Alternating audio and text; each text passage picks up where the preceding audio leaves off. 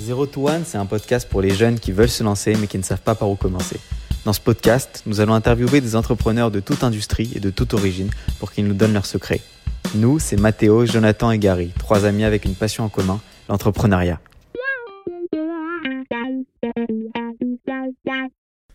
Salut à tous, on est super heureux de vous retrouver cette semaine avec notre tout nouveau sponsor, Hop.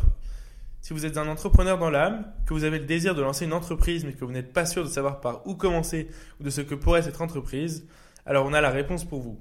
C'est Hop. Hop, qui s'écrit comme son nom l'indique, H-O-P-P, est une plateforme de partage de trottinettes électriques qui fonctionne sur un modèle de franchise. Il vous offre une aide financière avec un investissement personnel de 30 000 dollars, une assistance pour l'obtention de licences dans votre pays, des conseils pour la mise en place de votre entreprise et une gestion de la croissance pour aider votre entreprise à se développer et à réussir. Autrement dit, ce fameux passage de 0 à 1. Pour plus d'informations, rendez-vous sur hop.bike franchise. C'est hop, h-o-p-p.bike, b-i-k-e slash franchise. Hello tout le monde, j'espère que vous allez bien. On se retrouve cette semaine avec un invité très spécial, l'un des rares unicorn founders en France. Il est français. Il a révolutionné la téléphonie d'entreprise. C'est Olivier Payès, co-founder et ex-CEO d'Aircall. Hello Olivier, comment ça va? Super bien, euh, je suis ravi d'être là, Jonathan. Bah, déjà, euh, très bonne année. Euh, premier épisode de l'année. On commence bien l'année avec toi. Alors, euh, est-ce que tu pourrais commencer par nous dire quelques mots sur ton parcours pour les auditeurs qui ne te connaissent pas encore? Ok, donc je suis français, même si je suis espagnol d'adoption maintenant j'habite en Espagne. Euh, j'ai fait l'école de commerce. À partir de là, j'ai fait du conseil en stratégie pendant à peu près sept ans. Après, j'en ai eu marre de faire des slides, donc j'ai voulu euh, être un peu plus sur le terrain. Donc, je suis parti diriger des usines d'acier en Espagne. C'est là que j'ai découvert l'Espagne euh, pour ArcelorMittal, donc euh, assez loin de la tech. J'ai fait ça à peu près pendant sept ans aussi. Et ensuite, j'en ai eu un peu marre des usines et j'ai voulu créer et des, et des grosses boîtes. Donc, j'ai voulu créer ma boîte. Euh, et c'est là que j'ai démarré euh, Aircall avec mes associés et au sein de Founders pendant 9 euh, ans. Donc c'était il y a 9 ans. Génial. du coup, avec Zero to One, on aime bien revenir sur les premières étapes et vraiment le commencement. Tu nous as dit que tu avais bossé quand même un peu plus de 7 ans au BCG. On aimerait bien comprendre, est-ce que tu penses que ça t'a bien préparé pour ta carrière d'entrepreneur de bosser au BCG et est-ce que euh, tu le recommanderais peut-être à des, euh, auditeurs qui sont encore euh, à se demander ce qu'ils feront après leurs études? Alors, oui, je trouve ça super utile de, faire du conseil. Pour moi, c'était très utile. J'ai pas énormément bossé en école de commerce, on va dire. J'ai appris les bases, quoi, hein, c'était bien, mais et un bon réseau. Par contre, ma vraie formation, j'ai vraiment là où j'ai vraiment appris, j'ai appris à bosser, c'est au BCG, en conseil. En fait, ce que ça m'a appris déjà, c'est à, bosser de manière très, très, très intense. Et ça, c'est toujours utile quand on est entrepreneur, c'est utile partout, hein, mais euh, euh, de ne pas avoir peur de se dire on va envoyer du bois tout le temps, euh, même des fois déborder sur les week-ends ou déborder sur les nuits, c'est pas un problème quand il y a un objectif. et d'être assez confortable avec ça. En tout cas, ça m'a servi au début d'Aircall ou des moments dans où c'était plus dur.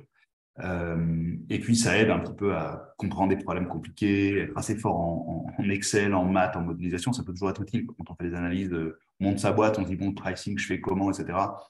J'avais appris deux, trois trucs sur euh, comment regarder les concurrents, etc. Comment ça, ils a marché, tout ça. Faire des slides aussi, pitcher, ça aide. Alors, moi, je faisais très des pitchs de consultants, hein. c'est très analytique, peut-être moins inspirant et très logique. Alors, c'est une façon de faire, mais c'est reste une bonne façon de faire. Après, il y a des points aussi négatifs euh, qui m'ont vachement, euh, qui m'ont plutôt desservi quand je suis arrivé, parce que quand j'ai démarré Aircall, j'ai démarré Aircall un peu à la consultant. C'est-à-dire, on va faire un master plan, euh, on va faire un Excel avec les, les 52 prochaines semaines. Et qu'est-ce, qui doit se passer sur les 52 prochaines semaines. Et un petit Excel, alors semaine 1, on va faire ça, on va coder ça, après on va lancer ça, après on va travailler sur ça, etc. Le problème des startups, c'est qu'évidemment, rien ne suit un plan. Quoi. C'est pas possible. Tout, zero to one, il n'y a, a, pas de plan, pas moyen d'avoir un plan. Et donc, j'ai fait une roadmap comme ça. Puis, au bout de deux semaines, on avait complètement dévié de la roadmap. Donc, j'ai fait OK, problème, consultant, roadmap V2. V2. Je refais un Excel. Enfin, j'en fais une table mon Excel. Deux semaines après, pareil, on avait complètement changé d'avis. On avait dit, en fait, tiens, on ne va pas faire ça, etc. Roadmap V3. Puis, à roadmap V3, j'ai commencé à faire. Bon, je ne vais pas commencer à faire des roadmaps toutes les deux semaines, c'est un peu crétin. Euh, donc, ça, ça m'a un peu desservi. J'étais un peu trop en mode prévision analytique. savoir aussi suivre sa croissance, suivre son intuition quand on est entrepreneur, quand on démarre, et pas avoir peur de se dire, OK, bah, finalement, je, pensais que je ferais ça la semaine prochaine, en fait, je fais pas ça. Il y a, un, gros truc qui est intéressant que j'ai appris, que je trouve toujours bien, c'est chaque semaine. Ce qui est bien avec une semaine, c'est que ça commence toujours le lundi. Je ne sais pas si vous avez remarqué, mais c'est assez prévisible. Euh, en, tout, cas, dans Europe de l'Ouest, ça commence le lundi et ça finit vendredi. Donc, c'est c'est pas comme les mois. Les mois, il y a le mois d'août, le mois de décembre, c'est un peu différent. Il y a des fois quatre semaines, cinq semaines. Une semaine, c'est cinq jours. Bon. Et donc, c'est très bien de se dire, plutôt d'avoir un plan, de se dire quand on démarre, on monte sa boîte, on se dit, OK, on est lundi, ici vendredi, quels sont les trucs les plus importants que je dois faire? Numéro un que je dois faire cette semaine, numéro deux que je dois faire cette semaine, etc. etc. Et de le faire pour l'équipe. Et au final, on fait ça et on le fait du, mieux qu'on peut. Et si on a fini euh, avant la fin de la semaine, cool, on passe au deuxième point. Si on n'a pas fini, bah, la semaine suivante, ça reste. Est-ce que c'est encore le, truc le plus important? Donc, plutôt que de faire un planning très compliqué, c'est plutôt, je démarre ma semaine. C'est quoi le plus important cette semaine? Qu'est-ce que je dois faire? Gagner tant de clients, retenir tel client, changer mon pricing, shipper cette feature. Et, on, a beaucoup fait ça chez Apple les 18 premiers mois. Et ça donne beaucoup d'agilité. Après, on ne savait pas du tout. Il dirait dans trois mois, ça fera quoi? On avait deux, trois idées, mais ce n'est pas très grave. Pas besoin de regarder à trois mois, on regarde à la semaine. Ça, c'était pas mal. Ça aide à, se focus sur ce qui est vraiment important. Évidemment, euh, on reste, c'est bien d'avoir une idée un peu globale de où on veut aller, hein. je ne dis pas le contraire. Mais chaque semaine, on rallie la team, comme tout le monde, on se fait un stand-up. Nous, depuis le début d'Aircall, on envoie un email. Enfin, moi, j'envoie un email euh, tous les dimanches soirs. Dimanche soir, voilà ce qui s'est passé la semaine dernière. Voilà les key metrics et voilà ce qu'on va l'objectif de cette semaine à tout le monde, toute la boîte. Et on, a fait euh, pendant 9 ans, j'ai fait ça. Qu'il y ait 4 personnes ou qu'il y en ait 800, c'est pas le problème. Donc ça, c'est pas mal. Ça donne les grands trios, etc. Mmh. Donc, après le BCG, tu, décides de rentrer dans le, dur en rejoignant une grosse entreprise, euh, ArcelorMittal. Est-ce que tu peux décrire à nos auditeurs ce que tu as fait là-bas et en quoi ça t'a apporté des, des, skills pour euh, créer ta boîte? Ouais, alors, euh, donc en sortant de BCG, en fait, plusieurs choses. D'abord, j'ai rencontré ma future femme, donc euh, je voulais changer de vie aussi un petit peu. Je voulais, un, j'étais en Belgique en fait. J'étais au BCG à, Bruxelles. en fait, j'avais suivi ma copine à, Bruxelles. Et puis ensuite, bon, ça n'a pas marché. J'ai rencontré ma femme qui était à Paris, donc j'ai voulu rentrer à Paris puis trouver un rythme de vie un peu différent un peu, peut-être un peu moins intense. J'avais mon premier, mon premier enfant, etc. Euh, et donc, j'ai fait la transition assez classique du, consultant, c'est-à-dire, je suis passé comme euh, responsable de la stratégie d'une business unit d'Arcelor, qui était petite au, sens d'Arcelor, c'est-à-dire 3000 personnes. Sur un groupe de 300 000, c'était pas un gros truc, qui était donc basé à Paris. Et, l'idée était d'utiliser ça comme, tremplin pour après aller gérer des usines. Euh, donc, j'utilisais mes compétences de stratégie que j'avais acquises chez BCG, mais appliquées au monde industriel. Donc, on a racheté des boîtes, on a lancé des nouveaux produits, etc. Euh, donc super intéressant, mais quand même un job de, bureau. Quoi. Et au bout de deux ans à peu près, euh, un poste s'est libéré en Espagne pour diriger le, pays euh, Espagne, enfin Ibérie en fait, Espagne-Portugal. Donc là, il y avait six usines, etc. Et donc là, c'était intéressant. Pour moi, j'avais la trentaine, quoi, 30, ouais, 35 ans, 37 ans. donc première expérience de management un peu, un peu gros. Ce n'était pas une très très grosse boîte. Hein. Il, y avait, il y avait 200 personnes à peu près. mais par contre, industriel, etc. Euh, et donc, j'ai fait ça là où ce que je n'avais pas prévu, c'est qu'en fait, je suis parti en Espagne en 2008. Et en 2008, c'était euh, la grosse crise des subprimes. Et l'Espagne était incroyablement touchée. Je, vous pas, enfin, c'était moins, moins perçu comme ça en France, mais euh, le taux de chômage est monté à peu près à 30%. Parce qu'en fait, il y a, eu une, crise des subprimes qui a déclenché une crise de l'euro, la zone euro, qui est une crise de la dette de l'euro et une crise du marché immobilier en Espagne. Et donc, moi, je m'occupais de l'unité qui faisait de l'acier pour la construction. C'est-à-dire des, panneaux du type panneau Ikea. Un Ikea, c'est des panneaux bleus, vous voyez, isolés, c'est de l'acier. On faisait ce genre de choses. Le marché s'est arrêté complètement. C'est-à-dire que la boîte, quand je suis. La boîte, l'année d'avant que j'arrive, elle faisait 80 millions de chiffre d'affaires. L'année où je suis arrivé, ou juste avant que j'arrive, elle était tombée à 25 millions de chiffre d'affaires. Et, ce n'est pas une start-up, c'est-à-dire que c'est une boîte avec des usines, des gens, etc. Donc c'est beaucoup plus dur. Bon. Donc ça a été quand même une tannée, quoi. Ça a été vraiment, vraiment très dur. Euh, très très différent du monde des startups, c'est-à-dire évidemment une, équipe euh, quand même assez âgée, un moyenne d'âge à peu près 55 ans, des usines, trop d'usines, donc besoin de fermer des usines. Au bout de six mois, quand je suis arrivé, j'ai coupé mon salaire pour après demander aux ouvriers de couper leur salaire. C'est quand même plus dur de couper son salaire de 10% quand on est ouvrier que quand on est directeur général, etc. Donc bref, des décisions un peu compliquées, quoi, supprimer les cantines, etc., Et dans un contexte où c'était vraiment dur pour le marché. Et ce qui a sauvé la boîte, c'est un gros contrat d'exportation qu'on a signé avec Chavez au Venezuela avant qu'il meure avec toutes les, tous les pots de vin gauche à droite d'ailleurs, qui mais qui a garanti un peu. ça, plus les économies, ça a permis de, ramener la boîte euh, sur les rails après. Ce que j'ai appris, pour répondre à ta question, euh, c'est un moment très dur. Les startups, c'est dur des fois. Hein. Enfin, c'est dur, mais en même temps, euh, en tout cas, zero to one, quand on démarre, bon, c'est dur, mais au pire, ça c'est pour soi-même, quoi. On démarre une boîte, ça marche pas, ça marche pas, on a un peu on galère, on galère un peu avec sa famille. Là, c'est un peu la Là, j'avais un peu la responsabilité de quelques centaines de personnes qui n'avaient pas beaucoup d'autres options que, euh, que de travailler chez Arcelor. Parce qu'il y avait tel taux de chômage, quand on a plus de 50 ans, on a 30% de chômage. Bon, s'ils n'ont plus de job, il n'y a pas moyen de retrouver. Et donc, il y avait beaucoup de stress et il y avait, comment dire, au moins l'idée de se dire, il faut vraiment que le directeur général n'abandonne jamais. Euh, et ce qui, est, ce qui est vrai aussi quand vous créez votre boîte en tant que, en tant que de CEO fondateur, euh, moi, je me suis toujours dit, euh, ça, peut être dur chez Aircall, mais il ne faut jamais abandonner. Mon job, c'est d'être le capitaine. Je peux pas. Enfin, le, navire doit couler et puis moi après, mais je serai encore là, quoi, si jamais le navire doit couler. Euh, donc, euh, donc, donc ça, j'ai un peu pris ça, un peu la, résilience, qui est vraiment une, qualité importante. Évidemment, il ne faut pas forcément s'obstiner. Et d'ailleurs, moi, chez Arcelor, je me suis, euh, je me suis trop obstiné. Pour être tout à fait sincère, à la fin, la boîte a commencé à s'en sortir, mais ça devenait vraiment trop dur. Il y avait, il y avait la pression était telle. Et, j'ai eu besoin de, j'ai eu besoin d'aide et j'ai eu besoin de prendre une décision qui était en fait compliquée, qui était de sacrifier mon propre job. Euh, parce qu'au final, la boîte, je l'ai pris, on était 200, donc 120 en Espagne, 140 en Espagne et 60 au Portugal. Et puis, euh, deux ans après, on était tombé à 50 en Espagne. Donc, j'avais licencié les, deux tiers des personnes. Pas licencié, mais j'essaie de pas licencier, de recaser, etc., etc une boîte euh, de 40 personnes en Espagne, il n'y avait pas besoin d'avoir un DG comme moi. J'étais assez cher, etc. Et donc, la bonne solution, c'était de fusionner l'entité espagnole qui restait avec une entité plus grosse qu'il y avait. C'était pas très loin, c'était pas optimal, optimal, mais voilà.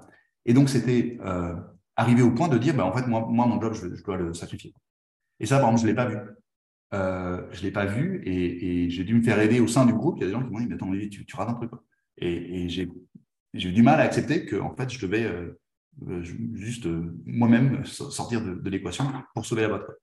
Euh, et c'est intéressant, ça là, je suis ex-CEO d'Aircall.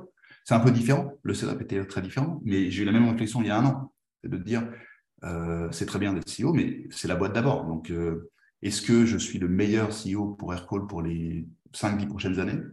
Pas sûr. Alors, et la boîte va très bien, hein. tout va bien, et moi, ça se passe bien, etc. Mais est-ce que je suis complètement à ma place? Pas sûr. Et ça, je l'ai appris chez Arcelor. Ne pas hésiter à se dire, euh, il n'y a rien d'acquis. Enfin, le plus important, c'est la boîte et les gens qui sont dans la boîte. Donc, euh, voilà. Et donc, c'est pour ça aussi que ça m'a amené à être assez ouvert, à dire, bah, finalement, je suis mieux à être au board chez Aircall, mais à faire rentrer Michael Askey, un nouveau CEO américain qui a énormément d'expérience, qui va amener la boîte en bourse et au-delà de manière bien meilleure que ce que moi je ferais. Donc, bah, voilà, c'est différentes choses que j'ai appris.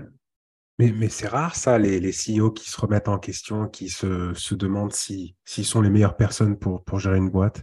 Est-ce que est-ce est-ce que c'est tu as trouvé ça commun euh, entre les parmi les CEO que tu as as pu fréquenter dans ta vie ou c'est vraiment euh, grâce à ton expérience euh, et est, c'est ce qui t'a rendu unique? Je sais pas si sais pas si c'est rare complètement. Il y a quand même un une, histoire de startup, on dit souvent, c'est 8-10 ans. Euh, donc moi, ça faisait 9 ans et, tous mes potes qui ont créé leur boîte il y a 8-10 ans et quand la boîte marche bien, alors il y a des fois des, boîtes où pendant 5 ans, bah, ça ne marche pas, on cherche le truc, donc ça compte pas vraiment. Ça compte sans compter.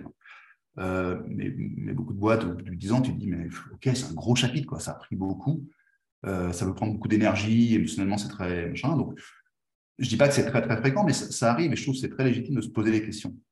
Il euh, y, a des cycles. Hein. Moi, j'ai fait 7 ans de conseil, j'ai fait 7 ans d'acier, j'ai fait 8 ans de tech ou d'Aircall. Je trouve que c'est des, bons cycles, c'est des bons paquets. Euh, et, on peut légitimement se dire, euh, est-ce que je veux continuer à faire ça? Est-ce que je remplis pour un nouveau cycle? Ou est-ce que, je, un, j'ai envie de faire autre chose ou quelqu'un d'autre pourrait le faire mieux? Pour répondre à ta question, moi, j'ai un, il y avait cette réflexion qui a joué. J'ai aussi été, j'ai eu beaucoup de discussions avec le board d'Aircall. J'ai la chance d'avoir un board assez quali, euh, alors, nous, on a créé Aircall chez Founders. Euh, donc, euh, on a, on a Quentin est un, mec génial que j'ai connu chez BCG en Belgique d'ailleurs. C'est marrant comment on reconnecte les points quand on crée sa, boîte. Là, je l'ai connu en 99, en 2000, en Belgique. C'était marrant, il y a 20 ans. j'ai Bernard Liotto, qui est le fondateur de Business Objects, qui est chez Valderton maintenant. Et lui, par exemple, lui, il a, il a tout fait. Business Objects, il l'a mis en bourse, et puis après, à un moment, il a, il a step down, il a ramené un nouveau CEO, assez, assez tard, plus loin qu'Aircall. Mais lui m'a beaucoup fait réfléchir là-dessus. Il a beaucoup poussé en disant il faut que tu sois sûr. En fait, il n'y a pas d'obligation. Autant il y a une, je trouve qu'il y a un engagement quand on monte sa boîte de 0 à 1. Au début, en tant que fondateur, il faut être là. Parce que si, si toi, tu ne tiens pas la barque, pourquoi les autres vont te suivre quoi? Euh, pourquoi, Notamment en tant que CEO quoi, et en tant que fondateur. Euh, maintenant, quand Aircall est monté, passé 100 millions de revenus, il y a 800 personnes, bon, je, suis très important, mais la boîte dépend pas, n'est pas complètement sur mes épaules, évidemment. En plus, j'ai des associés, j'ai une équipe exécutive. Donc, lui, m'a beaucoup poussé à réfléchir sur euh, est-ce que, est que tu penses que tu es complètement à ta place quoi Et tu as sans doute que oui, tu peux faire le job, bien sûr, ce n'est pas la question. Mais est-ce que tu vas te sentir vraiment à ta place? Est-ce que tu vas faire le meilleur job possible? Euh, bon, Dans un contexte où il faut l'amener en bourse, c'est un autre délire. Hein, c'est peut-être plus financier, etc. effectivement, ça m'a fait prendre conscience que ce que j'aime. J'aime bien quand c'est un peu plus early stage. J'aime bien euh, une équipe assez resserrée où je connais tout le monde. J'aime bien le produit. Bon, le produit, quand on a 300 ingénieurs, oui, on peut faire des choses, mais c'est un peu différent. C'est quand même une machine beaucoup plus, euh, plus organisée, un peu plus lourde qu'un produit early stage. D'accord, bah c'est très clair en tout cas. Et après ArcelorMittal, tu, décides ensuite de créer Aircall. Qu'est-ce qui se passe euh, dans ta tête à ce moment-là? Et qu'est-ce qui t'a poussé à, te lancer sur cette idée? Et, et, juste pour nos auditeurs, est-ce que tu pourrais décrire ce que fait Aircall? Ouais. S'il te plaît. Euh, je vais commencer par la partie facile, ce que fait Aircall. Donc, Aircall, c'est un, c'est un système de call center qui est très facilement et très profondément intégré à tous les autres outils d'entreprise. Donc, c'est vraiment le gros avantage d'Aircall. C'est que vous allez utiliser Aircall en intégré, connecté à votre CRM, euh, toute la donnée que vous avez dans votre entreprise. Donc, vos autres outils de communication avec vos clients. Ce qui veut dire que quand vous allez passer un coup de téléphone, Aircall va aller chercher toutes les données va dire euh, bah tiens euh, Jonathan euh, hop Jonathan m'appelle. Ah mais Jonathan il a acheté cet ordinateur c'est un client VIP c'est un client qui est peut-être à risque de partir j'en sais rien etc ou c'est un client qui a parlé à Jean il y a un mois donc je peux connecter les liens etc et à la fois cette conversation elle va être loguée et connectée poussée dans les bases de données du client. Donc ça permet d'être beaucoup plus productif et en plus de ça c'est super simple à utiliser c'est super simple c'est la puissance d'un call center avec la simplicité d'un outil moderne, un Slack, etc. Et alors, moi, ce que je voulais faire après, après Arcelor, pour répondre à la première partie de ta question, je voulais monter ma boîte, un, parce que je voulais voir si je pouvais y arriver. Je trouve que c'était un challenge personnel, je suis assez curieux de nature, euh, voilà, je voulais voir ça, c'était différent. Euh, deux, j'avais, dans les points négatifs de mon expérience chez Arcelor, c'est que c'est quand même un très grand groupe. Euh, et, c'est un groupe qui, a traversé la crise de 2008-2010 de manière euh, difficile. Enfin, c'était très compliqué. Le groupe est passé par loin de la faillite. Euh, et donc, c'était très géré par la finance. C'est un groupe presque, c'est un groupe qui a une culture très humaine historiquement, mais quand ça allait mal, il y avait vraiment un contrôle très dur et une culture un peu dure. Et donc, je, voulais, moi, à la fois me, essayer de créer une boîte, voir ce que ça pouvait donner, et créer quelque chose où je pourrais vraiment impulser ma culture. Impulser une culture qui me ressemble, euh, et me dire, bah, tiens, je, peux, je peux façonner cette culture. Il euh, y, a un truc que j'ai toujours bien aimé, c'est de développer, euh, développer des talents. J'avais travaillé chez Arcelor avec des gens plus âgés que moi plutôt, et là, je voulais travailler avec des gens plus jeunes, entre guillemets, où je pouvais leur apporter un peu mon expérience, et eux aussi peuvent m'apporter un peu de la, la fraîcheur, l'innovation que peut-être moi je vois moins, je voyais moins parce que j'étais un peu plus, voilà, un peu plus rouillé. donc voilà, je voulais créer, je voulais créer une boîte comme ça pour faire ça, euh, j'ai fait un peu à la consultant, j'ai fait un petit fellow, enfin, j'ai fait screener les marchés. Euh, je dis, bon, il faut que je rencontre tant, tant de personnes. Voilà les marchés qui m'intéressent, mais je regardais tous les marchés. Ça. Je, marchais, je regardais le marché de la pet food, par exemple, parce que c'est un marché qui a des fortes marges. Pet food, hein, sachant que je n'avais pas de, ni de chien ni de chat. Je ne suis pas un gros fan d'ailleurs. Enfin, voilà. Mais analytiquement, c'est un gros marché euh, qui est en train de basculer online. il y a des marges à faire. Et j'avais rencontré une vétérinaire qui avait déjà un petit business. On pouvait faire un peu j'avais une idée de parking. Et en fait, il y avait un gars à Madrid, où j'étais à Madrid à l'époque, qui avait euh, monté une sorte de parking partagé. C'était l'époque de Zen Park, etc. Enfin, il y avait pas, mal d'économies partagées, collaboratives, etc. Pas collaboratives, mais partagées. Et donc, euh, donc, je regardais avec lui pour m'associer avec lui. il avait déjà démarré sa boîte, donc je serais venu comme late co-founder. Et puis, j'ai reconnecté avec Quentin Nickmans, là, donc de BCG, que je connaissais. J'avais vu, lui, il avait racheté une boîte après BCG à l'Oresto. Et puis, il me dit, ouais, j'ai monté eFounders, euh, pof, pof, pof. OK, bien, on en se rencontre. Nous, on, on, fait des trucs dans tous les, tous les outils de l'entreprise. Et puis, euh, donc là, on a fait l'email, on a fait la presse, de la presse. Puis là, il y a le téléphone. On se dit, quand même, c'est assez, moisi le système de téléphone. Peut-être moyen de faire un truc. Et donc, l'idée d'ailleurs d'Aircall est venue d'Efounders. Enfin, l'idée, en tout cas, le, space, quoi. Euh, et, de se dire, bah, nous, enfin, eux, ils avaient déjà pris un CTO d'ailleurs. Ils, bah, ils bossent un peu sur des trucs. Il y avait, à l'époque, c'était les débuts de Twilio. Si vous connaissez Twilio, donc pas vraiment, ils ne travaillaient pas avec Twilio, mais c'était, euh, on peut obtenir des numéros à la volée, on peut créer en fait une stack télécom très facilement, plus facilement qu'avant. Donc, une fois qu'on a cette stack, on va pouvoir créer des fonctionnalités hyper sympas, etc., de manière beaucoup plus rapide qu'avant, quoi, et globale, mondiale. Bref, on commence à bosser ensemble. Et là, je me dis, en fait, de, mes différents projets, notamment de ces trois projets, la pet food, euh, parking euh, et Aircall, je me dis, mais c'est quand même plus marrant. J'avais pas mal de télécom chez BCG. J'étais un des experts européens des télécoms, etc. Alors, plutôt, plutôt les backbones, mais bref. Donc j'aimais bien ça. Je me disais en même temps, le côté télécom, euh, j'apporte un peu de crédibilité parce que c'est un peu, c'est pas un réseau social euh, de milléniaux, c'est un truc un peu à l'ancienne. Je me dis, je vais être utile parce que j'avais un petit complexe quand même de me dire, euh, j'ai jamais fait de tech. Il faut se dire, en 2013, je savais pas ce que c'était ni Facebook, ni Twitter, ni rien. j'étais dans l'acier, on se détend. C'est-à-dire qu'on avait notre propre CRM fait maison, notre propre système d'email fait maison. Fait maison. Fait maison il y a 20 ans par une SS2I. Enfin, on peut pas. Ouais, old school. Je crois que les pièces jointes, c'était maximum 100 kilos, donc c'était un peu compliqué. Quoi. Parce que c'était conçu comme ça. Bref. Donc, j'avais, voilà, je me disais, ça colle bien, et donc on a démarré comme ça. Et donc, c'est comme ça que je me suis retrouvé, en fait, euh, sur Aircall, et l'idée m'a vachement plu. Euh, à nouveau, j'ai fait mon analyse de consultant. Hein, euh, il y a un marché qui change, il y a besoin d'entreprise, de plus de collaboration, plus de données, plus de productivité. il y a moyen de, créer quelque chose de vraiment disruptif, parce que le marché est assez à l'ancienne. Quoi. Donc, pouf, quoi. L'orage parfait, perfect storm. Du coup, tu lances Aircall euh, avec trois associés que tu as rencontrés. Du coup, c'est toi qui les as ramenés ou c'est eFounders qui t'a trouvé tes associés? Non, alors, dessus. En fait, on s'est connus, euh, on ne se connaissait pas avec les associés avant. On s'est connus chez eFounders. OK. Donc, euh, eFounders, en fait, il rassemble, euh, Exa maintenant, mais à l'époque, eFounders, il rassemble plein de gens, des devs, des, des, gros hackers, etc. Des CEO, des entrepreneurs en résidence, comme ils disent. Et puis chacun bosse un peu. Il y a plein de gens qui sont venus bosser sur Aircall. Donc on avait ce projet-là, toc. Et puis plein de gens viennent se greffer. Des fois la greffe prend, des fois la greffe prend pas. D'accord? Euh, Et à un moment, on s'est retrouvés euh, tous les quatre. Alors je, passe vite hein, sur, sur l'histoire, mais l'histoire a été très compliquée au début. Parce que justement, il n'y a pas eu. Euh, c'était un peu. Enfin, créer l'équipe était compliqué.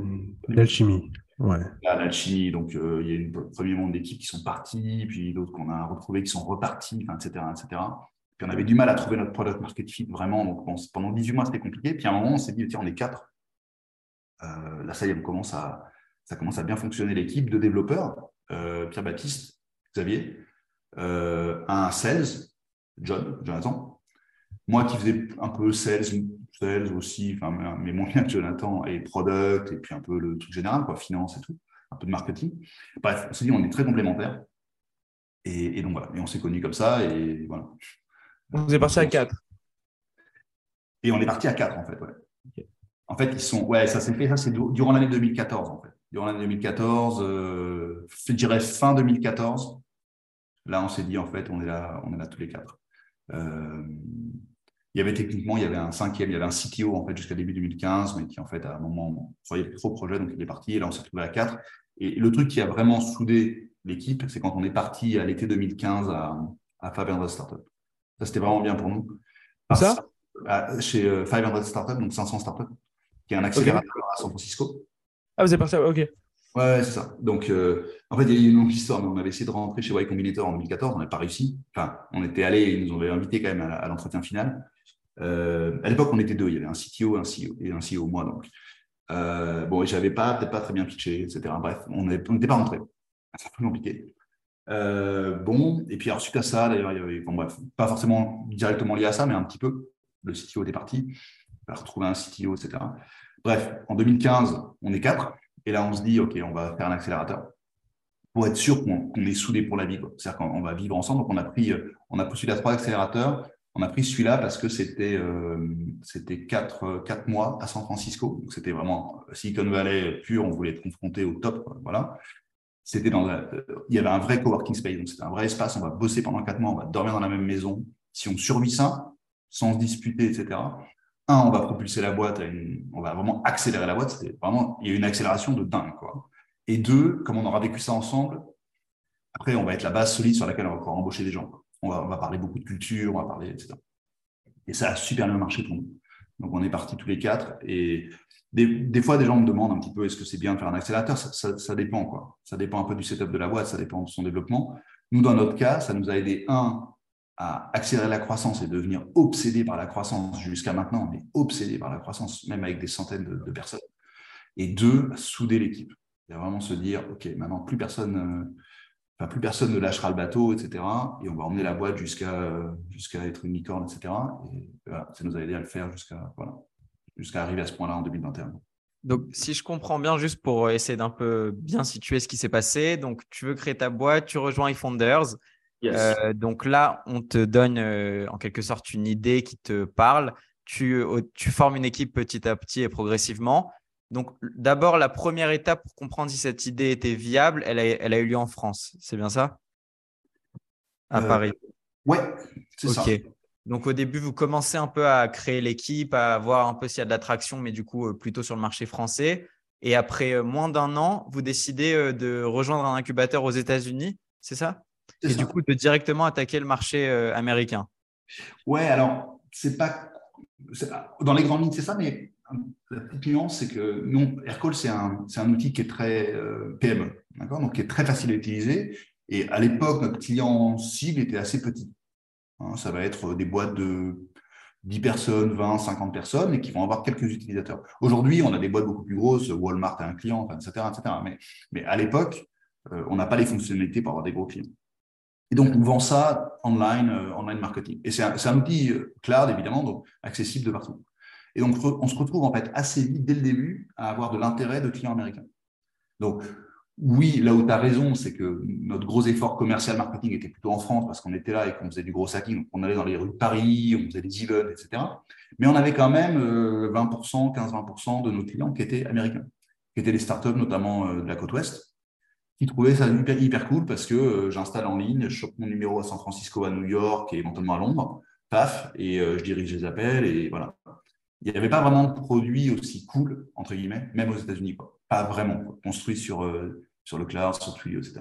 Donc, on avait toujours eu, on savait qu'il y avait un intérêt aux US. Par contre, c'est vrai que 80% du chiffre d'affaires était en France, on va dire, enfin voilà, France-Europe, et qu'après, petit à petit, on a grossi. Et c'est vrai, quand on est parti aux US, là, on a développé ça à peu près à, avoir 30% du chiffre d'affaires aux US, on a embauché quelqu'un. Alors, un Français, mais basé aux US, qui a monté une petite équipe, etc. Et là, on s'est dit, il faut surtout pas qu'on rentre en France et qu'on soit trop, franco, trop franco-français, européen si on veut créer un leader mondial, ce qui était quand même l'ambition dès début, il faut qu'on soit fort aux US. Euh, et ça reste le cas aujourd'hui. Hein. Pourquoi est-ce que je suis hyper excité que Michael Askey soit nouveau CEO C'est parce qu'il est, est, complètement basé aux US. Il a monté une boîte d'un milliard d'ARR aux US. Donc, euh, il, va, il va aider à, donner ce mindset. Euh, je fais beaucoup de franglais, hein, désolé. mais La folie des grandeurs. Ouais, c'est ça. Mais en tout cas, cette ambition de dire, il y, a quelque chose qui est vrai, c'est que c'est pas vrai dans le business, mais si vous voulez créer un leader dans votre catégorie, vous devez gagner aux US. C'est, surtout en tech. Voilà, surtout, surtout en tech. C'est pas vrai dans tout. Je veux dire, par exemple, si je prends euh, le paiement PayFit, c'est pas forcément évident. Il y a plein de leaders, machin, le, Mais dans notre cas, il n'y avait pas tellement de raisons de, de rester en Europe. Et ça aurait même, pour moi, c'était une obsession. C'est pour ça d'ailleurs que je suis parti aux US après cet accélérateur. Euh, l'année après, on a fait notre série euh, avec l'objectif, c'est que moi, je partais. Je suis parti 5 ans pour monter les US pour être sûr qu'on ne devienne pas un petit acteur européen qui a vocation à se faire racheter par un Américain, mais qu'on soit une boîte qui a vocation à être leader mondial. Et est-ce que tu penses que ça aurait été compliqué euh, de le faire euh, dans un second temps, enfin de commencer par le marché français, puis d'aller aux États-Unis? Est-ce que tu recommandes toi vraiment de, enfin si jamais on veut être une entreprise globale, dès la première étape, aller tout de suite dans le plus gros marché? Je ne suis pas sûr qu'il y ait une réponse unique à ça. Le, pour nous, enfin, ce qui est clair, c'est que pour aller aux US, c'est très cher. Personne ne aux US, c'est très très cher. Donc, euh, l'erreur qu'il ne faut pas faire, c'est de dire, OK, j'ai monté un petit truc, j'ai levé un petit seed round en Europe et je vais utiliser ça pour aller aux US. Ça, c'est une grosse erreur. pour aller aux US, il faut 5 à 10 millions de levée minimum. Il faut ça. Parce que tout est cher. Les gens sont chers, il y a un turnover, c'est compliqué, tout le monde fait des erreurs. Moi, j'ai fait plein d'erreurs, mais tout le monde fait les mêmes erreurs. Et donc, on dépense finalement pas mal d'argent pour créer son et encore, nous, on a plutôt pas mal marché. Honnêtement, euh, ce que j'entends en tout cas de mes investisseurs, c'est qu'on est sur une tiens, viens donner des conseils à d'autres boîtes qui ont moins bien réussi, mais ça nous a coûté beaucoup, beaucoup d'argent. Et le, marketing est juste beaucoup plus cher. C'est beaucoup, c'est très, très compétitif. Vous ne serez pas dans un marché euh, Blue Ocean. Donc, pour moi, c'est très bien de se dire, OK, je crée mon trou en Europe, je crée mon product market fit, ça va bien, je lève une série A, par exemple, ou une série B, whatever, et je pars aux US. Très bien. Il y a un autre scénario qui est possible, que pas mal de boîtes en fait, c'est de dire, OK, dès le début, je deviens une boîte US.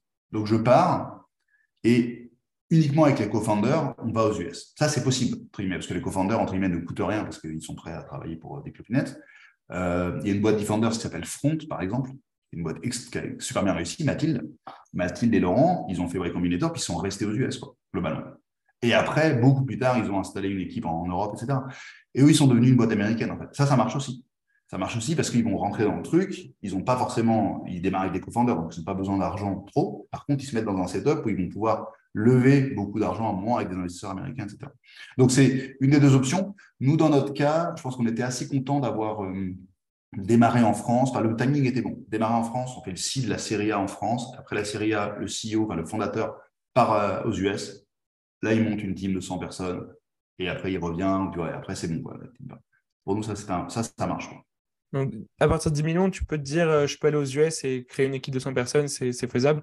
Aujourd'hui en 2022 Ouais, alors 100, je ne sais pas, nous, parce que d'ailleurs, on a relevé derrière, c'est bien passé. Mais oui, oui, ah bah, si vous, en ayant levé 10 millions, on peut se dire, je crée une équipe euh, qui va avoir toutes les compétences, du marketing, du support client, des sales, du machin, de la finance, etc. Donc, que ça soit 100 personnes ou 30 à 50 déjà, c'est vraiment possible. Donc, ça, c'est toute la tech était à Paris, c'est ça? Et toi, tu es parti avec euh, un peu l'aspect sales de, de vraiment de, de growth aux US, quoi? Ouais, c'est ça, exactement. Euh, c'était ça. Et on a embauché d'ailleurs notre directeur marketing. Enfin, le premier, le premier marketing, euh, non, notre première embauche marketing, c'était un américain. Et ça, ça c'est super bien parce que c'était un profil. Alors, ça a un peu changé maintenant, mais pas tant que ça. En, marketing, les Américains sont quand même super forts. Enfin, je veux dire, marketing online, quoi, marketing tech, marketing et sales, quoi. Ils sont vraiment, c'est des brutes, quoi. Euh, et là, on a trouvé quelqu'un qui était incroyable et qui a changé la trajectoire de la boîte parce qu'il a une approche très américaine. Il a compris quand même les impératifs de croître en Europe. Mais Jonathan, mon associé, s'occuper de l'Europe très très bien en marketing. Euh, mais ce type d'embauche-là, à l'époque, on n'aurait pas pu la trouver en Europe. Et à Paris en tout cas. Et même maintenant, je pense que c'est compliqué. Alors qu'à New York, on l'a trouvé et c'est donc ça a apporté, quelque chose. Ouais, marketing, sales, euh, grosse go-to-market. Et puis après, en deuxième étape, après la série, c'était après la série B. Ouais, B puis C, en fait, on a commencé à structurer la finance, etc. à New York aussi. Quoi. Donc, commencer à, commencer à mettre des jalons aussi pour se dire peut-être qu'il y aura une sortie en bourse. Et ça, c'était pas mal d'avoir euh, une équipe finance, HR euh, euh, aux US. C'était quoi, du coup, les plus grands défis que vous avez rencontrés quand vous êtes arrivé aux US En tant que Français, c'était pas trop dur de s'adapter à la culture américaine parce que c'est quand même. on a reçu sur le podcast avant Pierre Gobil, qui est entrepreneur, qui est, je sais pas si tu connais, qui a entrepris aux US pendant longtemps. il nous racontait que les Américains, c'est un peu comme des aliens par rapport aux Français, qu'on est, plus proche des Japonais que des Américains. Est-ce que tu, valides cette, thèse et tu avais comment pour, euh, pour recruter et vraiment gérer ces Américains qui sont assez euh, difficiles à manœuvrer? Euh, y a, alors, en fait, ce qui est compliqué, c'est que je trouve que les Américains, quand tu les vois, tu as l'impression qu'on est pareil, alors qu'on ne l'est pas. Je te dis, il n'y a pas de différence entre un Américain et un, et un Français. Pas, je dirais, dans, je sais pas, on a fait à peu près, les études sont à peu près similaires la bouffe, bon, c'est un peu différent, mais globalement, tu vois, on, a un style de vie un peu, machin, ils font du sport, ok, machin, etc. Nous aussi, un peu, peut-être moins, mais voilà. Alors qu'en fait, il y a quand même des trucs assez différents. Et donc, c'est plus le décalage entre la perception et la réalité qui est gênant. Parce que, au final, c'est vrai qu'ils sont différents, mais c'est pas non plus extrêmement différent. Je veux dire, la même différence entre un Allemand et un Espagnol, au final. C'est deux manières de bosser différentes. Moi, le, enfin, quand je suis arrivé, j'ai vraiment la grosse erreur, le gros challenge que j'ai eu, pour répondre à ta question, c'est d'embaucher les bonnes personnes. Et, évidemment, je me suis fait, pourtant on m'avait prévenu 100 fois, je me suis fait complètement enfumer par les gens que j'embauchais. Que, les Américains sont très forts pour se vendre, et notamment dans du go-to-market, c'est-à-dire euh, notamment dans du, sales, euh, ils sont très forts. C'est-à-dire que tu, vois des gens, ils ont bossé euh, chez LinkedIn pendant deux ans, c'est eux qui ont fait LinkedIn, quoi, globalement. Enfin, c'est eux qui ont emmené la boîte. Et bon, alors tu relativises, tu dis machin, mais quand même, tu dis waouh, la chat, c'est impressionnant, etc. Euh, et, notamment pour les gens un peu plus seniors, euh, moi j'ai fait l'erreur d'embaucher quelqu'un de senior en me disant je vais prendre un VP North America. parfait, le mec il avait déjà bossé pour une boîte française, monté la filiale américaine, c'était bien passé, etc. etc. Euh, il se vendait très bien. Il m'a, envoyé une bouteille de vin pour, euh, après l'entretien. Très, très subtil, quoi, très bien. Et, ça n'a pas du tout marché. Quoi. Ça n'a pas du tout marché pour, euh, pour, plein de raisons. Mais le, le, un des trucs, c'est un, moi, j'avais mal fait mon. Comment dire J'avais surestimé, j'avais mal fait mon, entretien. Je m'étais laissé trop influencer par, par le côté shiny du, bah, du, du, candidat, enfin du gars. Et deux, quand tu démarres aux US, enfin, la grosse leçon, c'est quand nous, on, démarre et notre force, c'est qu'on est scrappy, c'est qu'on est, euh, on a plein de ressources, on n'abandonnera jamais, on est capable de, on est dans, le marché, là, on se balade, on se prend des portes, mais c'est pas grave, on rentre par la fenêtre, etc. Et moi, j'ai pas trouvé ça aux États-Unis. J'ai trouvé beaucoup de candidats, j'ai embauché, et ils te demandaient le playbook, quoi. Ils te disent, dis-moi ce que je dois faire. Et alors, par contre, une fois que tu leur as dit, et là, maintenant, c'est ce qu'on a fait maintenant, une fois que tu leur as dit ce qu'il faut faire, là, ils sont super bons à le faire. Ils n'ont aucun problème même de le faire de manière euh, répétitive tous les jours. Il faut faire 10 euh, démos de telle manière, aucun problème. Là où les Français sont là, bon, je m'ennuie un peu, j'aimerais bien faire autre chose, et puis j'aimerais bien euh, donner mon avis pour changer la démo, la manière dont on l'a fait. Juste parce que, parce que voilà, les Français ont peut-être du mal à rester sur des rails. c'est bien dans cette période de grève. Bref, c'est une bonne expression. Mais alors que les Américains sont très très bons et ils, ils, ils prennent du plaisir à dire on écrase le truc. Quoi. On bourrine, on bourrine, on bourrine, on a des résultats. Ils adorent gagner. Ils sont très consistants, euh, mais peut-être moins innovants que les Français. Moi, j'ai pas trouvé, j'ai pas réussi à trouver des gens en disant vas-y, je te lâche dans le marché, euh, vas-y, balade-toi, euh, trouve-moi comment, quel type de vertical, quel type de client, quel pitch, comment on doit pitcher pour gagner. Et au final, d'ailleurs, j'ai dû ramener les, Européens pour le faire et, renouveler l'équipe, etc. Et ça, ça, ça a été assez compliqué. Il y a, donc, il faut faire assez attention. Moi, je pense pour aller aux US, c'est très important de ne pas oublier que la force d'une boîte, en tout cas pour nous, notre force, c'était notre culture et notre côté, euh, notre capacité à, trouver des solutions. Là, on était face à des murs. Et donc, il fallait mélanger ça avec la capacité euh, qu'on a trouvée aux États-Unis de d'exécuter euh, d'exécuter at scale, quoi, comme on dit. Et je pense que ça, ça vient aussi du fait que, un truc, c'est un investisseur qui m'avait dit ça, ça ne m'avait pas frappé. Il me dit, toi, tu arrives, tu es un petit Français, d'accord, tu as monté Aircall, tu es très fier de ta boîte, mais en fait, ta boîte, à rien. Tu as, levé 10 euh, patates avec des investisseurs européens, bravo. Donc, en fait, dans le marché, tu as les top guys, les meilleurs gars. Tu vas même pas les voir, évidemment, tu vois, parce que ces gars-là, ils vont partir chez Google, Amazon, etc. Là, n'essaye même pas. Et de fait, euh, ces gars-là, on ne les a pas vus du tout les premières années. deuxième niveau de personnes euh, qui sont vraiment super. Mais alors, eux, ils vont jamais bien chez toi. Tu vas peut-être les interviewer, mais ils vont partir dans les super boîtes, super startups américaines qui ont euh, Sequoia, Andreessen, ben voilà, évidemment, qui ont un founder américain où ça connecte tout de suite, ils forcément. Toi qui es avec ton accent, euh, vas-y. Bon. Donc, tu vas taper le troisième tiers, tu vas taper les boulets, ben, les gens dont personne ne veut. Enfin, pas dont personne ne veut, mais qui sont moins bons, quoi. Donc, euh, donc, des gens qui sont OK, tu leur donnes un truc à faire, ils peuvent l'exécuter, etc. Et malheureusement, c'est un peu vrai au début. Et alors, c'est pas vrai à 100%, mais c'est une approche, c'est important. C'est important de se dire, il faut être très, conscient de sa faiblesse. C'est-à-dire que la boîte, la marque n'est pas connue, euh, toi, tu as une culture qui n'est pas forcément la plus appétissante pour un Américain, tu n'as pas levé avec les bons fonds, etc. etc.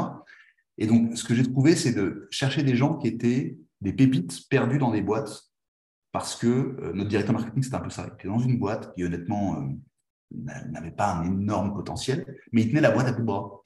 Parce qu'il avait une qualité et un défaut extrêmement loyal. Extrêmement loyal. Il ne voulait pas lâcher la boîte.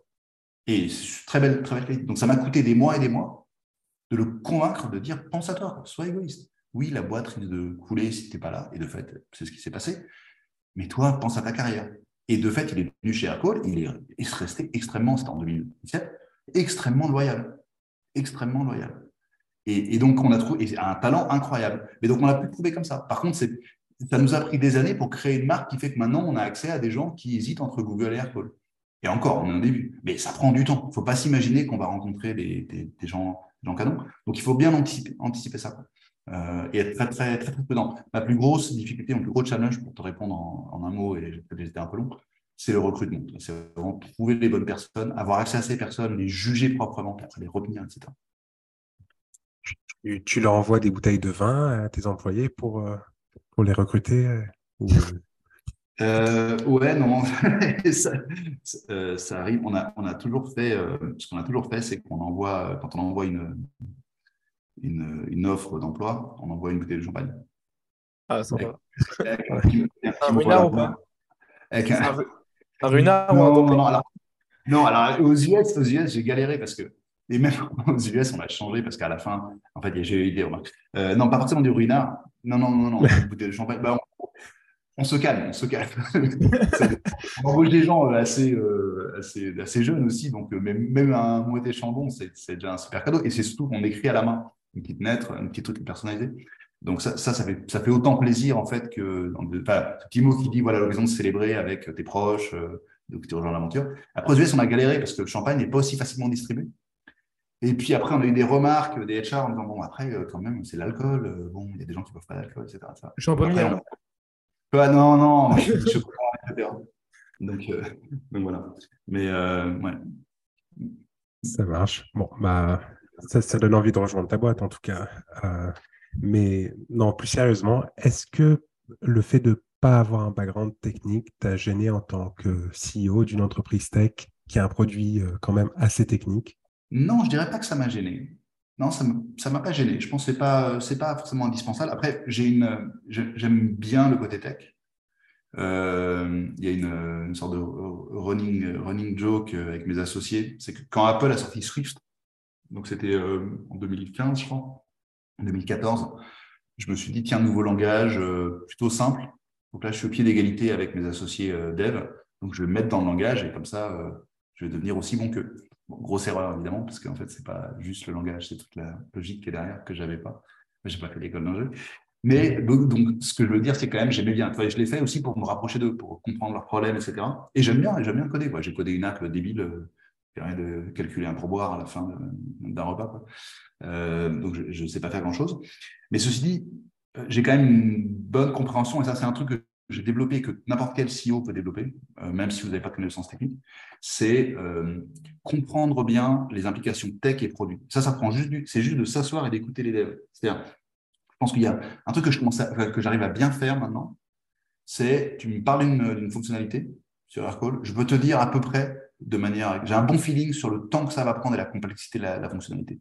Parce que je comprends bien les différentes couches de la stack, les différentes dépendances de la stack, et que même si c'est un simple bouton qui permet de changer les horaires de travail, je dis ah ouais, mais là ça va taper dans telle base de données qui est moisie, je le sais parce que ça fait des années qu'elle est moisie, qui tape dans telle intégration qui est compliquée, alors qu'il y a peut-être des choses qui ont l'air beaucoup plus compliquées, qui sont beaucoup plus simples parce qu'en fait c'est sur un environnement euh, séparé, etc. Donc comprendre ça c'est très important parce que ça permet de, mieux, réagir quand les techs disent Oh là là, tu veux ça? Ah, mais là, il y en a pour six mois. Là, c'est pas possible. Je te demande de changer la couleur du bouton. Et il dit ah non, mais c'est pas possible. Et après, ils doivent t'expliquer. Donc, c'est vraiment, je pense, une compétence, c'est bien à développer en tant que CEO. Après, donc, ça m'a pas gêné, j'ai pu le faire. Et ça a été utile aussi pour faire du produit. Pour le coup, moi, je faisais pas le produit. J'ai appris le produit avec euh, les gars Defenders, à donc faire des mock-ups, etc. Euh, et à aimer surtout faire des beaux produits. Euh, mais, mais je pense que c'est assez important de, d'essayer de maximiser ses compétences tech. Mais moi, ça m'a pas forcément gêné. Il y avait un truc qui m'a gêné. Et ça, c'était un truc où je dirais qu'il faut faire attention en tant que CEO. Moi, mais en fait, vu ce qui s'est passé au début d'Aircall, euh, avec le départ du premier euh, développeur, premier CTO, etc., etc., surtout avec deux développeurs, en fait, un back-end, un front-end. Ils sont super, ils sont top qui ont le défaut de leur qualité. Ça, le défaut de leur qualité, c'est qu'ils sont très euh, business driven. Donc, on était obsédé par la croissance. Chaque jour, il faut croître. Chaque jour, chaque le matin, c'est quoi le MRR Le soir, on partage avec tout le monde le matin, le soir, 9h, 18h. Est-ce qu'on a cru aujourd'hui Si on n'a pas cru le lendemain, on arrive au bureau, on dit vas-y, il faut qu'on croisse quoi. Et chaque semaine, etc. Et donc, ils étaient obsédés par aider. Et donc, ils ont fait plein de fonctionnalités sans trop faire valoir leurs euh, leur contraintes tech. Et ce qui nous a manqué un petit peu, c'est quelqu'un qui soit plus un architecte, un CTO architecte et ça, moi, si j'avais été, enfin, si je devais refaire une boîte maintenant, c'est un truc où je ferais très attention. C'est de dire, pas seulement demander des features à la tech, mais s'arrêter régulièrement et quand il dit, OK, il faut replatformer, il faut revoir le système de database, OK, on va le faire, on va le faire, on va le faire. Parce que résultat, nous, on a, on a cru très, très vite pendant trois ans. Et en 2017, on s'est retrouvé complètement coincé avec une dette technique. On avait des clients, une dette client déjà, et puis une dette technique, quoi. Des trucs qui étaient des spaghettis. Et encore maintenant, on est en train de cleaner des trucs. Alors, toutes les boîtes ont de la dette, mais nous, on a plus de dettes que la moyenne des boîtes, de ce que je comprends. De ce que je comprends de mes potes et de mes investisseurs. On n'a pas été les meilleurs là-dessus. Et je pense que c'est en partie de ma faute parce que j'ai un peu manqué de compréhension technique. Je ne le referai pas à nouveau. Donc, ça peut s'acquérir. Mais si je devais redémarrer Airco, le refaire, le passé, je dirais assez vite, OK, bien comprendre, me lire plus de bouquins. J'ai lu quelques bouquins là sur euh, le code, etc. Mais, mais prêtez plus attention à ça. Hmm, c'est super intéressant ce que tu dis. Et quelle, quelle euh, qualité, qu'est-ce que tu vas rechercher dans, dans, dans un CV, dans un CV euh, pour un site, chez un CTO quel, quel genre, quel genre d'expérience pour vraiment trouver la personne qui va comprendre l'architecture de, ta plateforme, de ton application? Euh, Je suppose que tu pas, pas maintenant, tu dirais au début, quoi. Si on devait monter une boîte. Ouais, si tu devais monter une boîte, en général. Alors, le, le premier truc, euh, alors, je, sais pas, je sais que ce n'est pas ta question forcément, mais le premier truc, et le plus important de tous, c'est la culture, la personnalité, le fit perso. Sans, sans aucun doute. Euh, ce qui s'est passé nous, au début d'Aircall, on s'entendait bien. Hein, c'est un peu eFounder, on s'entendait bien avec mon premier CTO, mon deuxième, mais ce n'était pas le même kiff qu'avec euh, mes trois autres cofondateurs quand on a un peu refondé la boîte. Rien à voir. On s'entendait bien, mais voilà. C'était pas Donc ça, c'est le plus important, c'est de se dire est-ce qu'on se marre, est-ce qu'on a envie de prendre un verre Là, comme ça. Je, vois ce gars, ce que je me dis, j'ai envie d'aller, tiens, tu sais quoi On va prendre un verre. Et on va chatter, de tout et de rien. Si n'as pas ça, sinon, Aircall ne serait pas, serait pas devenu ce que c'est sans mes deux associés tech, pour tout ce qu'ils ont donné, mais c'est de ouf, et leur, euh, leur engagement. Leur engagement. Et, et, à l'inverse, le, premier CTO est parti, la boîte a failli euh, euh, couler. Quoi. Moi, j'étais, je me souviens très bien, pendant l'été, j'étais enfin, tout seul. Quoi. Il y avait eFounders, hein, mais eFounders était là, t'inquiète, ça va partir. Mais, Quel été ça 2014 2014 2014, l'été 2014. Là, on n'a pas de clients, on a un produit qui ne marche pas. Euh, on n'a pas de revenus, on n'a pas d'argent trop parce qu'on n'arrive pas à lever de l'argent. Dur. Ouais, c'est ça, ça fait un an que je suis dessus. Euh, moi, je me souviens très bien, j'avais, euh, je peux avec mes parents, ils m'ont dit vas-y, c'est bon, tu as fait ta crise de quarantaine, là, un peu avant l'heure, mais arrête-toi, tu un vrai job. Quoi. c'est, quoi, c'est quoi ce qui t'a motivé à, rester? Parce que quand tu as quand même fait du conseil pendant 8 ans, tu aurais pu retourner facilement, trouver un job avec un high paying salary. Hmm. Ouais, ouais, ouais, oui, j'aurais pu. Puis, euh, au pire, je me disais, comme ça, j'ai fait un peu de tech. Euh, c'est cool, quoi. Sur ton CV, tu as fait de l'acier, puis maintenant, tu as fait un peu bien. Donc, c'est un peu cool. Il y, a, il y a plusieurs choses. Un, j'ai quand même une, tendance à ne jamais vouloir. J'aime bien l'adversité, quoi. J'aime bien ça. Tu fais du sport? Quoi? Je fais des marathons ou de... Ouais, voilà, c'était un peu le moment où, bah, après, après Arcelor, euh, entre Arcelor et Airco, je me suis fait mon premier marathon. Ok. voilà. Mental sportif, quoi. Ouais, voilà, c'est au moins du challenge et du machin, mais j'ai plutôt, j'ai plutôt tendance à m'accrocher trop que pas assez. Ce qui est aussi un défaut. Des fois, des, fois il faut savoir, euh, savoir lâcher, euh, tourner la page, tu vois, il faut machin. Mais bon, voilà, j'ai un, peu du mal à renoncer là-dessus. Et deuxièmement, je me souviens assez bien d'avoir réfléchi et de me dire, mais attends, ok, peut-être c'est pas fait pour marcher ce truc. Hein, mais quand même, je regardais analytiquement, il y avait ces technos qui arrivaient là, de, de, de stack de téléphonie IP dispo, machin. Il y avait tous ces besoins de collaboration des boîtes. Euh, et il y avait nous, enfin, le vide dans le marché, quoi. Il y avait un marché, mais qui était vraiment à l'ancienne, où tu te dis, mais c'est pas possible. C'est sûr qu'il y a un truc à faire. C'est tout ça qui m'a convaincu de surtout pas lâcher l'affaire. C'est-à-dire, c'est sûr qu'il y a un truc à faire. C'est pas possible qu'il n'y a pas moyen de monter une boîte. Donc, je pense que tout ce qui nous arrive, c'est les choix qui sont nos choix. C'est des erreurs, c'est des trous dans la route. C'est pas que la route va nulle part. Voilà. Ça, plus le fait que les founders étaient hyper supportifs. Quoi. Donc, euh, tu vois. Donc, euh, donc voilà. Donc c'est ça qui m'a fait euh, ne pas arrêter. Donc, donc ça c'est le premier point le plus important pour le pour le CTO. Ça c'est vraiment très important. Il faut. Enfin, enfin, voilà. Même, moi, je dis, il, nous manquait un peu des compétences d'architecture. Ouais, mais je veux dire, ouais, mais on a vécu ça. On a monté une boîte de 800, 800 personnes, 100 millions de chiffre d'affaires sans ça. Pas grave. Et la boîte en hyper croissance, quoi, 100% de croissance pendant les cinq premières années, après 70-80%. Donc, c'est des problèmes, mais ce pas des problèmes insurmontables.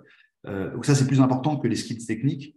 Et après, je pense que ce qui, ce qui aide pas mal, c'est quand même la, comment dire, la, compétence technique brute.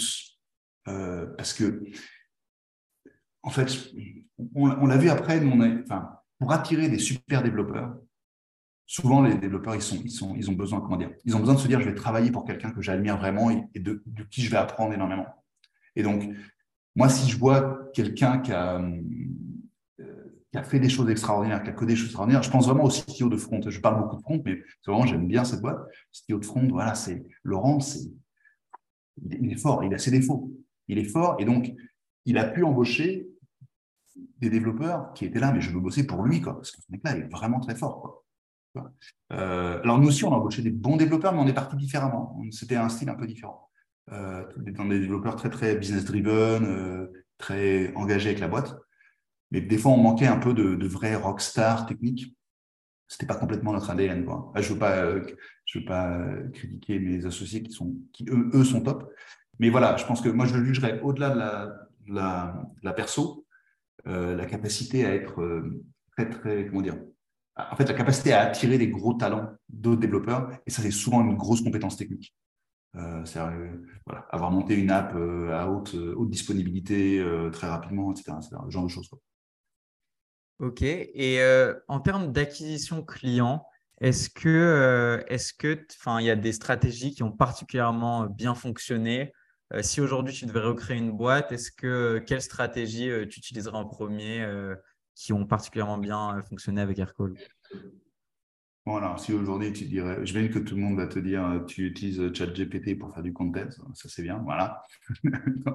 tu fais tes 50 trucs et tu t'es créé des contents. nous, en fait, ce qui a bien fonctionné pour nous, c'est l'échec, fondamentalement. C'est assez marrant, c'est qu'on a, il n'y a, rien qui a bien fonctionné mais c'est le fait de se prendre des murs, d'essayer tellement de trucs différents et rien n'a jamais vraiment marché. Qu'au final, c'est plein de petites rivières. Donc, ça va être euh, OK, euh, on va aller faire des batch emails. Quand on est allé à 500 Startup, non, on s'appelait Aircall. Notre surnom, on en est arrivé, fait Ah, voilà Air Spam, quoi. Parce qu'on bourrinait des emails, mais, mais vraiment, c'était indécent. Enfin, c'était indécent. Moi, j'allais, euh, donc j'avais plein de trucs. J'avais chopé des bases de données. On utilisait Billwitz, c'était un software. Et je me souviens, je, enfin, j'en suis pas fier, hein. ça je le referai pas. J'avais téléchargé une liste de 50 000, 50 000 Zendesk users. on va pinguer ces gars-là, quoi. Un truc mais complètement quanti brutal, quoi. Et euh, taux de retour 0,00%. Ah, c'est pas mal même, ça fait genre 5 leads. Mais un peu abusé, quoi. Donc, ban, ban de Google et tout ça. Ça, c'était pas bien. Donc après, on tradait des leads avec d'autres boîtes. On dit, OK, j'ai fait mon taf un peu mieux, j'ai trouvé 100 euh, leads. Toi, tu as aussi ça 100 leads, on se les échange. Comme ça, ça fait 200, 200. J'ai 200, je vois un mec qui a 200 leads, on a 400. Donc, on fait un peu un truc comme ça. C'est quel genre de boîte avec qui tu peux faire ça? C'est les boîtes qui sont. D'autres startups. ouais, de startups B2B. Euh, Des boîtes Defenders C'était. Euh, non, non, non, pas forcément. Non, Et nous, en fait, je faisais, moi, souvent, je faisais des leads US et je tradais avec des leads européens, des boîtes européennes. Donc, des boîtes qui voulaient se développer aux US. Comme ça, on n'a pas d'overlap. Donc voilà, après on a fait des events, pas mal. Euh, donc ça plein d'events, il y en a qui marchent, mais on a fait par exemple TechRush Disrupt, ça, ça marchait pas mal. C'était bien, c'était un gros event. Euh, puis après, on a fait plein d'events de meet-up qui servent absolument à rien, où il y avait 10 personnes euh, et 10 étudiants, quoi. Bon, etc. Donc, mais par contre, on essayait, en fait, le rythme, c'était chaque semaine, je vous ai dit ça, le lundi, on est lundi, OK, il faut des leads. Cette semaine, on doit croître de 300 dollars de MRR. C'est l'objectif. OK, donc il faut qu'on se chope 10 leads à 100 dollars et on va closer 30%. OK, comment on leads C'était vraiment à toute petite échelle. OK, on a un truc euh, mardi, euh, je batch mes emails le mercredi, etc., On essaye, on fait le bilan à la fin de la semaine. OK, ça n'a pas marché, mais ça, ce truc-là, ça a l'air de marcher et la semaine prochaine. Et on n'a jamais trouvé un truc qui marchait de manière consistante. C'est-à-dire que ça marchait quelques semaines, après, ça ne marchait plus. Hein. Euh, mais ce n'est pas, pas très grave, quoi, en fait. On a fait énormément de, gros sacs Par contre, ce qui, est, important, je dirais, ma même leçon, c'était constamment essayer des nouveaux trucs. Et overtime, enfin, avec le temps, le content a commencé un peu à marcher un peu mieux, effectivement. À nouveau, ça va probablement changer avec des trucs à la chat GPT, mais voilà, on commence à poser du content. Et puis à la fin, on a trouvé le vrai truc qui a marché, mais ça c'était plutôt en 2016-2017, c'est les intégrations. Et ça, s'il y a un conseil que je peux donner, si vous avez moyen de faire des intégrations, même encore aujourd'hui, ça marche à fond. C'est-à-dire que utiliser d'autres logiciels, d'autres startups pour cross-seller votre produit. Nous, c'est quand on a commencé à bosser avec Pipedrive, un founder de Pipedrive ou Intercom, et qui nous disait, bah, tiens, nous, quand on a un client qui, qui dit, mais comment je peux passer des coups de fil euh, avec Pipedrive ou Intercom? Non, par contre, Aircall, c'est top. Et bam, et sans même, euh, OK, c'est tout, c'est juste pour closer le lit, il n'y a même pas de revenus chers, etc. Et ça, on s'est dit, waouh, ça marche. Puis on est un, partenaire, deux partenaires, cinq, dix, puis maintenant euh, des centaines. Et donc, ça, c'est canon. Et ça, c'est vraiment le truc qui a fait décoller la boîte. Mais avant ça, là, on était au-delà du 1, je pense. Euh, avant ça, 0 to 1, c'est juste essayer constamment plein de trucs et se faire des, se faire des, bilans par semaine. C'est de lundi, le vendredi, on fait le bilan, qu'est-ce qui a marché, va marcher, OK, c'est prochaine. Et on, et on retente. Du coup, c'est aussi, de ce que tu viens de dire, je retiens aussi que ça, c'est très bien, quand on crée une entreprise, de d'essayer vraiment de se plugger à des choses existantes, pas forcément vouloir tout refaire, mais en fait, le, fait même de se plugger à ce qui existe déjà, ça te permet en quelque sorte d'acquérir des clients. En tout cas, c'est ce qui a marché pour vous.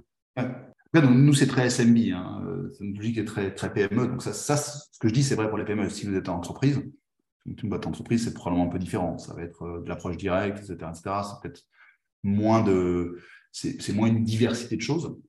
Euh, mais voilà, sur, le, sur les business SMB, PME, ça, ça marche. Moi, j'ai une petite question, c'est comment tu, continues à, innover dans un secteur comme euh, celui d'Aircall, dans le secteur de la téléphonie. Comment tu tentes de nouveaux trucs euh, Est-ce que tu aurais des conseils pour nos auditeurs qui lancent une boîte dans un secteur qui n'est pas trop sexy, mais enfin pour les vraiment les encourager à, à innover constamment? Alors attends, que je comprenne bien ta question, parce que nous, quand on, est, on a démarré Aircall, donc effectivement, les solutions étaient les solutions de téléphonie euh, pour les entreprises un peu pas terribles, quoi. Et donc nous, on est venu avec une approche très très logicielle, quoi. Et on va se connecter à des trucs genre Twilio, et tout sera instantané. Dans un, dans un marché où tout était un peu long, quoi. Il fallait appeler, réserver les numéros, réserver les lignes, machin, etc. Non, non, nous, ce sera euh, mmh. tout, comme, comme un email. Tu installes le truc, tu l'envoies, etc. Euh, là maintenant, enfin, là maintenant c'est un peu différent parce que euh, ça, ça a un peu changé. Donc maintenant, les nouvelles limites, ça va être typiquement l'IA. C'est comment j'arrive à coacher, euh, coacher de manière facile les agents qui utilisent Aircall pour, par, un, une sorte d'IA, une sorte de chat GPT qui va leur donner du contexte sur la conversation qu'ils sont en train de donner ou, la personne avec qui ils sont en train de parler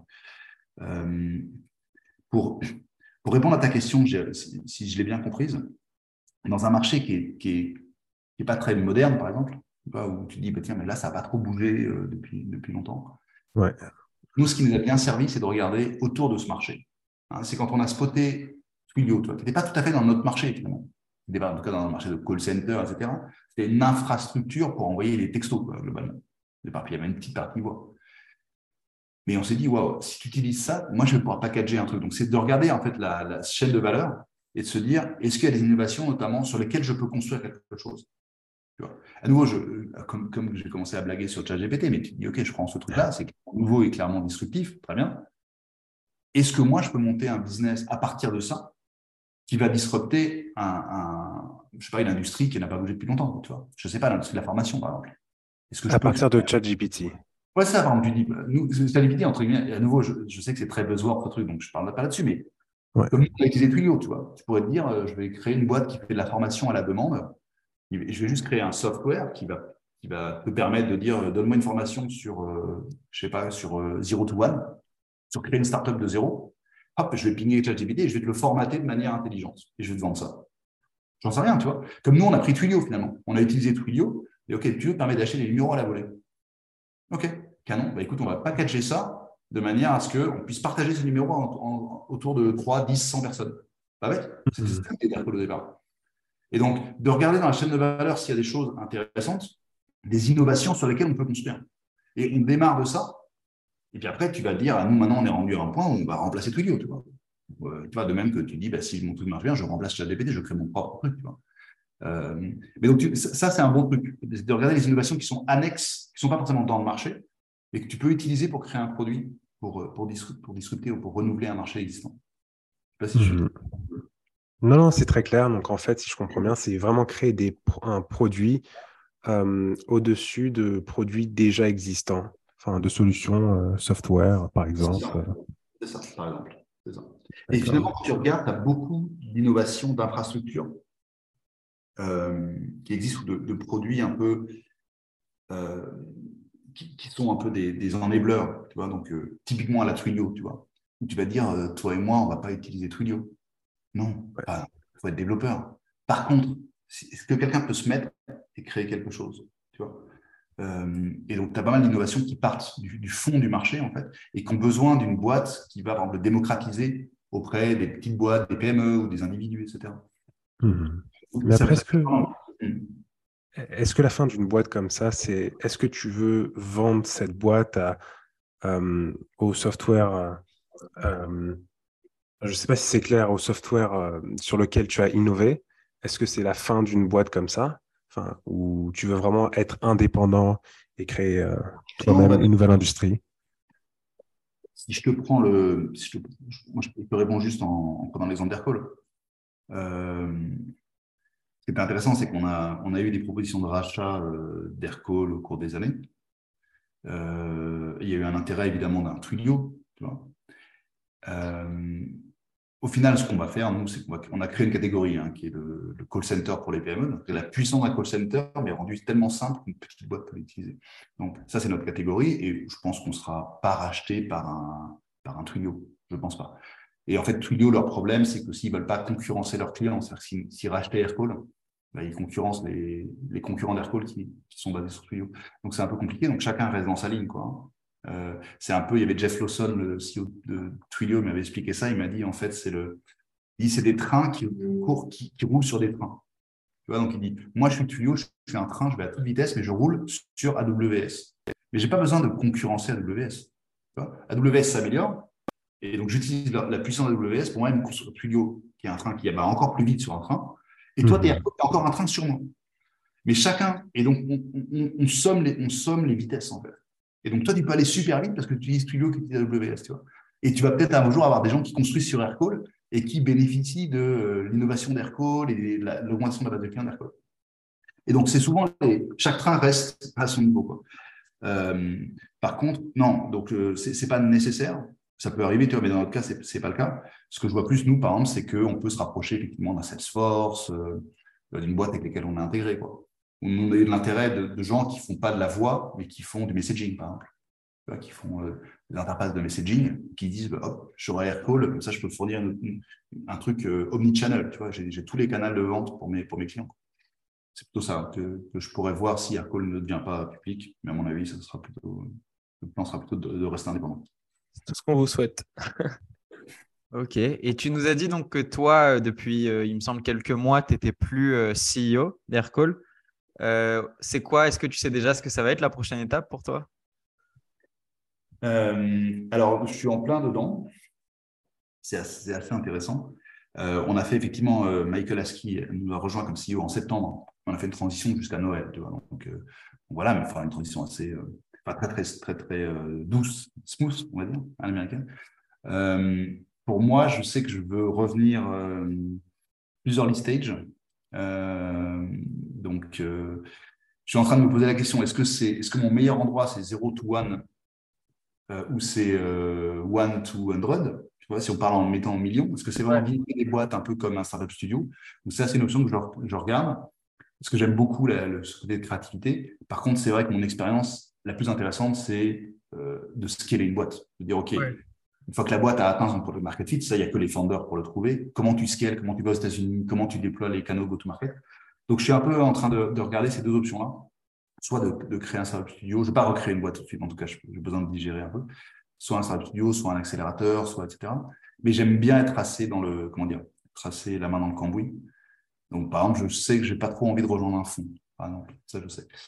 Et l'autre thème qui est intéressant, que je suis en train de regarder beaucoup plus euh, dans ces euh, aspects-là, c'est tous les aspects de changement climatique et de comment on peut utiliser la techno pour aider ça. C'est-à-dire que je me dis, là, j'ai, moi, j'ai 45, OK, et on a, j'ai 20-30 ans devant moi, et on a une sorte de, notre génération, ma génération, on a quand même bon, des ressources, de l'expérience.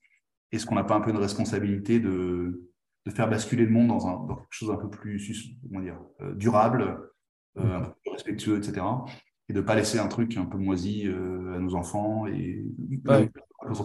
Donc, je suis en train de, moi, personnellement, d'ailleurs, j'investis plus que dans, le, dans, des, dans des projets de climat. Et je suis en train de voir, alors je ne connais pas beaucoup, hein, c'est beaucoup de la deep tech, c'est de la chimie, c'est du hardware, donc c'est pas ma spécialité. Il y a du software aussi, mais il y a souvent autre chose que du software. Je suis en train de creuser ça et de me dire, c'est peut-être ça, le, mon prochain truc de 7 ans, ce sera peut-être quelque chose de radicalement différent euh, du software et qui a peut-être un peu plus de sens euh, de, par rapport à ce que je vais léguer à, mes enfants, etc. Voilà. Mhm. Et ouais, il y a beaucoup d'entrepreneurs. Enfin, je crois qu'il y a Fred Mazzella, le fondateur de Blablacar, qui a aussi euh, lancé un, un, projet pour euh, combattre le changement climatique. C'est vraiment très intéressant. il y a beaucoup d'entrepreneurs qui se mettent là-dedans. Il y a Renaud Visage, Steven Bright, euh, Clément Buise. De... Si tu fais un startup studio, ce sera un peu à la eFounders ou c'est vraiment une approche différente oui, ben, je, discute pas mal avec eFounders parce qu'ils ont fait évoluer eFounders en EXA, c'est-à-dire justement un niveau un peu au-dessus pour dire on est le studio qui crée des startups studios. Donc ça pourrait bien coller euh, en termes de, timing. Après, moi je suis à Madrid et bon, je, donc j'ai aussi besoin de faire quelque chose d'assez local. Enfin, pour être cohérent avec tout ça, je ne pas dire je vais pas prendre l'avion toutes les semaines pour aller bosser. C'est pas évident que ça soit, ça soit la meilleure façon de faire.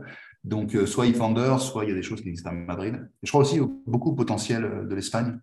Euh, qui est mon pays d'adoption, parce que depuis 2008, je suis là, qui est un pays qui est beaucoup moins développé que, l'Angleterre ou la France ou l'Allemagne en termes de tech, mais qui se développe vite. Quoi. Euh, et donc, je me dis, il y a aussi quelque chose à faire. Euh, c'est un pays intéressant d'un point de vue notamment changement climatique, parce qu'il y a à la fois beaucoup de choses qui sont au niveau public, sur la production d'énergie renouvelable, etc.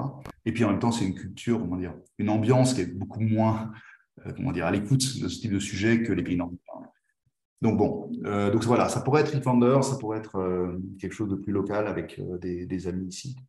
Donc à voir. En tout cas, c'est ouais, mon agenda de cette année, ça va être ça. C'est quoi ce que tu as préféré, Paris, New York ou Madrid? Ah, Écoute, j'ai pas beaucoup vécu à Paris, parce que j'étais à, Bruxelles chez les puis après je suis parti, j'ai vécu deux ans à Paris. c'est différent, et puis je, suis plus âgé moi maintenant. Donc je pense qu'il y a des bons endroits pour différents, différentes étapes de vie. Euh, New York était vraiment super. Moi, j'ai des enfants assez petits. Euh, c'est canon et je pense que c'est canon. C'est sûr que peut-être j'arrive à un moment de ma vie où New York me fatiguerait peut-être un peu plus. Et j'ai ma vie préférée, celle où je compte rester, c'est Madrid. C'est-à-dire que la qualité de vie à Madrid, l'ambiance, euh, les gens, enfin le.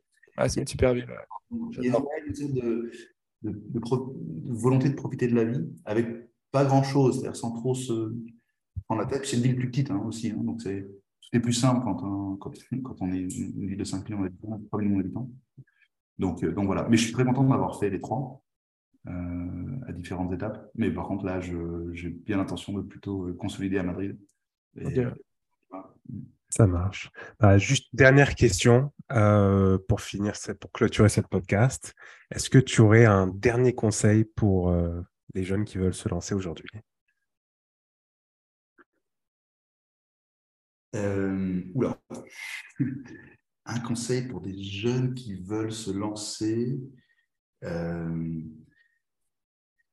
je dirais, si je regarde, je regarde ce que j'ai fait, j'ai fait, un, peu de carrière, on va dire. Je fais du conseil, je fais travailler dans l'acier, dans l'usine, etc. Et puis ensuite, j'ai monté Aircall.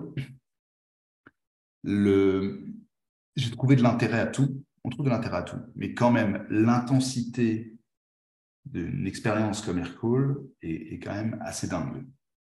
Euh, et l'intensité de l'expérience entrepreneuriale est dingue. Donc, si ta question, c'est un conseil les gens qui hésitent à se lancer, c'est bah, allez-y. Quoi.